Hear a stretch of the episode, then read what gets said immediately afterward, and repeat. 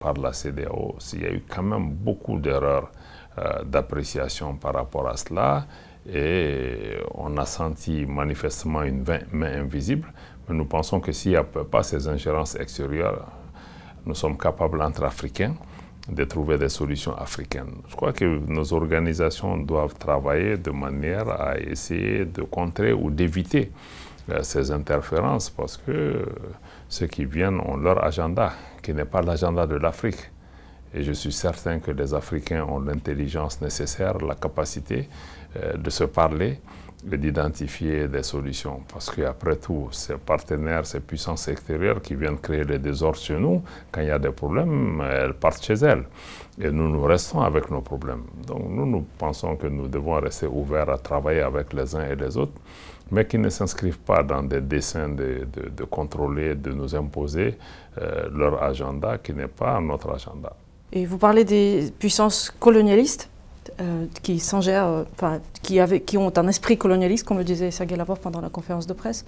Il y a cette dimension euh, néocoloniale, mais il y a aussi, certains ne sont pas des puissances coloniales, mais aujourd'hui, elles se donnent la main. Dans le contexte du retrait des troupes françaises du pays, comment décriez-vous l'opinion publique au Mali à l'égard de la France actuellement?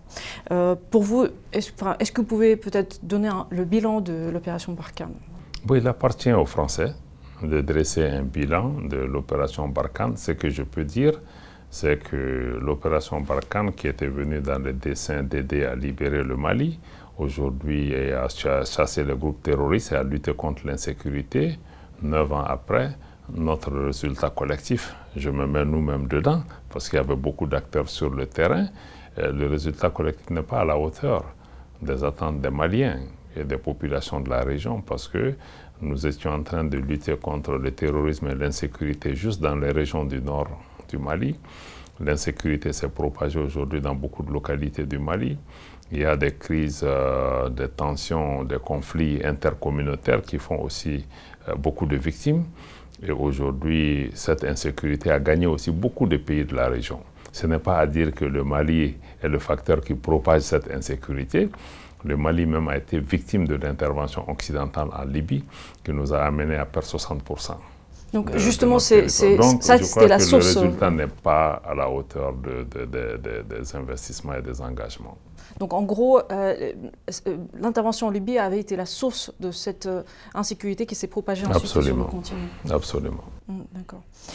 justement, si on reste sur les relations avec la France, en janvier, vous avez dit que vous n'excluez rien dans les relations avec la France. Comment justement ces relations avec Paris évoluent-elles en ce moment?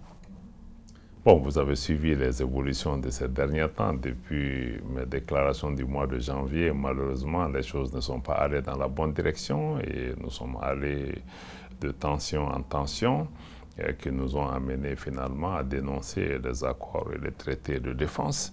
Et je crois que certains parlent aussi du retrait de la force Barkhane. Ce n'est pas le Mali qui a décidé du retrait de, de la force Barkhane, c'est la France qui a décidé de retirer ses troupes. Le Mali a juste souhaité que ça aille plus vite par rapport à cela. Donc aujourd'hui, notre option, ce n'est pas de continuer vraiment à parler de la France. Je pense que nous voulons parler du Mali, des problèmes du Mali. Notre objectif aujourd'hui, c'est comment euh, renforcer les capacités des forces de défense et de sécurité maliennes en termes de formation, en termes de, couverture de notre pays, en termes de, de moyens aériens pour que la force de défense et de sécurité puissent assumer leur rôle régalien.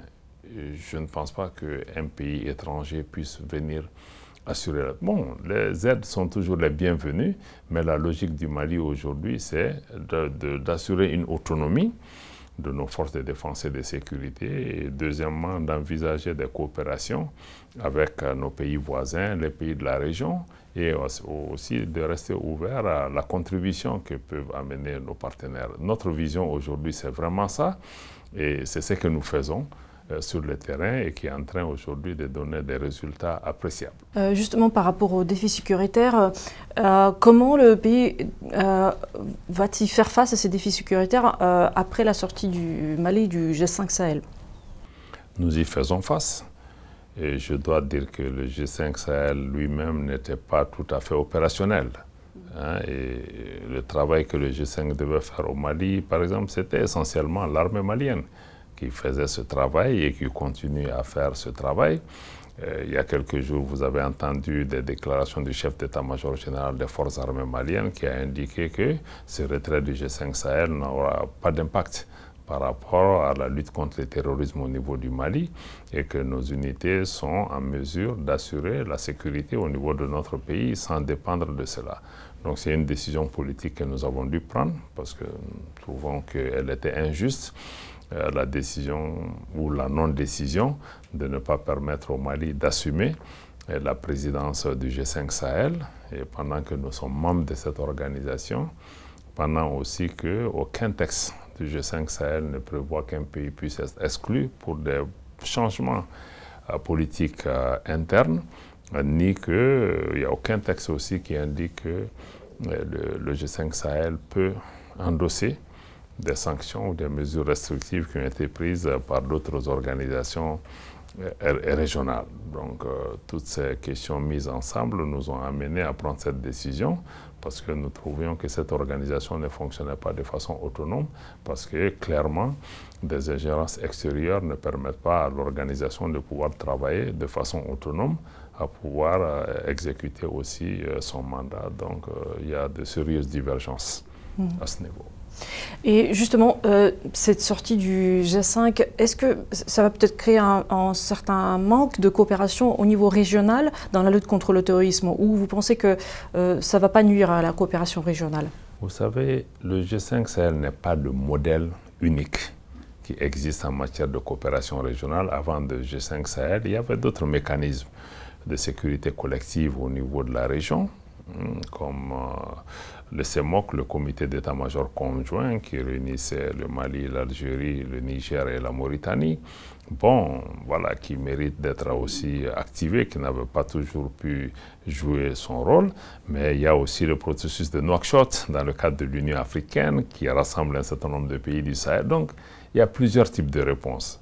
Donc, il y a des réponses collectives avec des États de la région dans le cadre d'organisation ou de mécanismes de sécurité collective, mais aussi le Mali peut travailler bilatéralement avec certains de ces pays, à envisager, à, activer des mécanismes existants ou à aller dans des formules à inventer.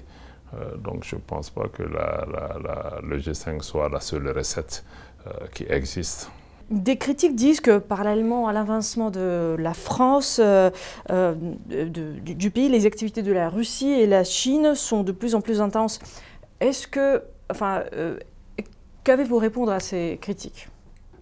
J'estime qu'il ne faut pas voir dans les différentes coopérations, en tout cas notre vision n'est pas d'instaurer une compétition ou de faire de nos pays un champ de bataille pour les différents partenaires. Ce qui est important, c'est que le Mali ou les pays de la région puissent définir leurs priorités et que leur souveraineté soit respectée dans les rapports avec les partenaires et que les pays qui viennent inscrivent leur partenariat dans un partenariat gagnant-gagnant. Ça veut dire qu'il faut venir s'asseoir avec nous, qu'on regarde qu'est-ce que chacun peut tirer de cette relation. Et nous ne pensons pas aussi que si un partenaire entre par la porte, l'autre doit sortir par la fenêtre. Nous, on n'a pas ce choix. Le Mali ne fera pas ce type de choix. Et le Mali ne se soumettra à aucun dictat de qui que ce soit pour nous dire avec qui on peut traiter ou à qui on, nous, en tant que pays, nous allons traiter avec tout le monde, avec la Russie, avec la Chine, avec la Turquie, avec les États-Unis, avec l'Europe, en tout cas partout où il y a l'intérêt du Mali nous, nous voudrions pouvoir travailler avec les gens. Ce qui me semble être important, c'est qu'il faut que ces partenariats se fassent dans le respect mutuel, dans la transparence et aussi dans un état d'esprit euh, qui, soit gagnant-gagnant. Pour moi, c'est ce qui est plus important. Et je suis certain que chaque partenaire euh, apporte a un avantage comparatif et apporte une valeur ajoutée. Donc c'est à nous de savoir si je traite avec la Russie, qu'est-ce que je mets en avant? Qu'est-ce que la Russie peut m'apporter. Si je suis avec la Chine, peut-être que la Chine apporte autre chose que, par exemple, l'Union européenne ne m'apporte pas. Aujourd'hui, le Mali, par exemple, dans le domaine de la sécurité, a choisi de travailler avec la Russie parce que la Russie répond à nos demandes d'achat d'équipements militaires que nous ne trouvons pas facilement. chez d'autres. Ça, c'est par exemple un exemple. Et d'où vient cette logique justement que euh, la France est tellement indignée par le fait que euh, le Mali travaille avec la Chine et la Russie? Bon, nous, on ne voit pas de problème à ça. Parce que le Mali appartient aux Maliens. Et il appartient aux Maliens de décider avec qui ils veulent travailler. Et ceux qui veulent venir sont les bienvenus. Euh, mais je crois qu'il faut qu'on sorte un peu de cet état d'esprit de vouloir dire aux gens ce qu'ils doivent faire, là où ils doivent aller, qui doivent fréquenter. Que ce sont nos pays. C'est à nous de savoir ce que nous voulons et je pense que nous sommes assez grands. Et je peux même penser que nous sommes intelligents pour comprendre où se trouve notre intérêt, que les partenaires cessent de venir euh, avec condescendance souvent nous dire que, bon, écoutez, faites attention à la Chine, faites attention à la Russie. Je suis sûr que les Africains, les Maliens sont capables de comprendre ce qui est bien ou mauvais dans la relation avec chaque pays, y compris ceux qui viennent nous donner des leçons. Nous comprenons très bien euh, ce que leur coopération peut, nous apporter ou pas. Je crois qu'il faut juste respecter les uns et les autres et venir en toute humilité c'est absolument normal aussi que chaque pays cherche son intérêt. Mais il faut que ça soit toujours dans un, état d'esprit gagnant, gagnant, et qu'on ne soit pas dans des politiques de, prédation ou de domination euh, vis-à-vis des pays. C'est ces politiques-là que nous demandons dans beaucoup de pays africains de pouvoir changer. Euh, lors de votre euh, dernière rencontre avec votre homologue chinois, vous avez tous les deux souligné les avantages du renforcement des relations économiques. Selon vous, comment devraient évoluer les relations avec euh, Pékin? Donc, vous avez dit que c'était sur, sur la base du respect mutuel, mais peut-être vous, vous, voyez des domaines particuliers du, du développement de la coopération avec Pékin? Sur le plan politique, le Mali, comme d'autres pays africains, n'a pas de problème particulier avec la Chine parce que la Chine n'inscrit pas son action dans le cadre d'une domination, en tout cas politique, des pays africains. Elle cherche son intérêt sur le plan économique. Il nous appartient de fixer les conditions par rapport à ça. Ce que un pays comme la Chine apporte, c'est que pendant des décennies, on a vu que la communauté internationale, les institutions financières internationales euh, étaient dans des démarches de désinvestissement, par exemple dans le domaine des infrastructures grâce à la coopération avec la Chine, beaucoup de routes, de ponts, d'infrastructures ont été financées et qui n'auraient pas été financées dans le cadre de ces partenariats. Aujourd'hui, ce qui nous semble être important aussi, c'est de pouvoir, même avec la Chine, il y a des discussions à avoir. Il y a des discussions à avoir parce que euh, même cette coopération mérite aussi de travailler dans le sens de renforcer et de bâtir des capacités. Euh, sur le continent et non aussi de remplacer des Africains par des Chinois forcément. Mais je crois que les Chinois peuvent être présents, mais dans le cadre aussi d'un transfert de connaissances, dans le cadre d'une formation, dans le cadre d'un travail en commun. Donc je crois qu'avec chaque partenaire, euh, il y a des choses à voir ou des choses à revoir, mais aujourd'hui, nous savons que les Chinois, leur coopération est assez dynamique. Il y a des hommes d'affaires, il y, a des, il y a même des militaires qui sont présents dans certains pays. Donc c'est un paquet qui nous est offert et il appartient encore une fois aux Africains chaque fois de déterminer euh, les conditions dans lesquelles ces investissements se font. Et je crois que la Chine intervient dans beaucoup de secteurs économiques, dans le domaine de la santé. Les niveaux d'investissement sur le continent sont importants, mais il faut toujours que nous-mêmes, Africains, nous travaillons à... Ce n'est pas les Chinois qui vont défendre l'intérêt de l'Afrique. Et quand nous laissons la porte ouverte, d'autres vont profiter. Donc il nous appartient, nous, de définir les règles euh, de travail. Les modalités de cette coopération. Les modalités de cette coopération. Avec la Chine, comme avec la Chine n'est pas la seule. Je crois qu'avec chaque partenaire, je vous dis, il y a des éléments qu'il faut renforcer et, ou qu'il faut revoir, qu'il faut mettre car ça, ça dépendra de la capacité de chaque pays africain de pouvoir assumer euh, ces choix et d'avoir le courage de les mettre sur la table pour faire évoluer la position du partenaire. L'Afrique seule ne peut pas tout gagner.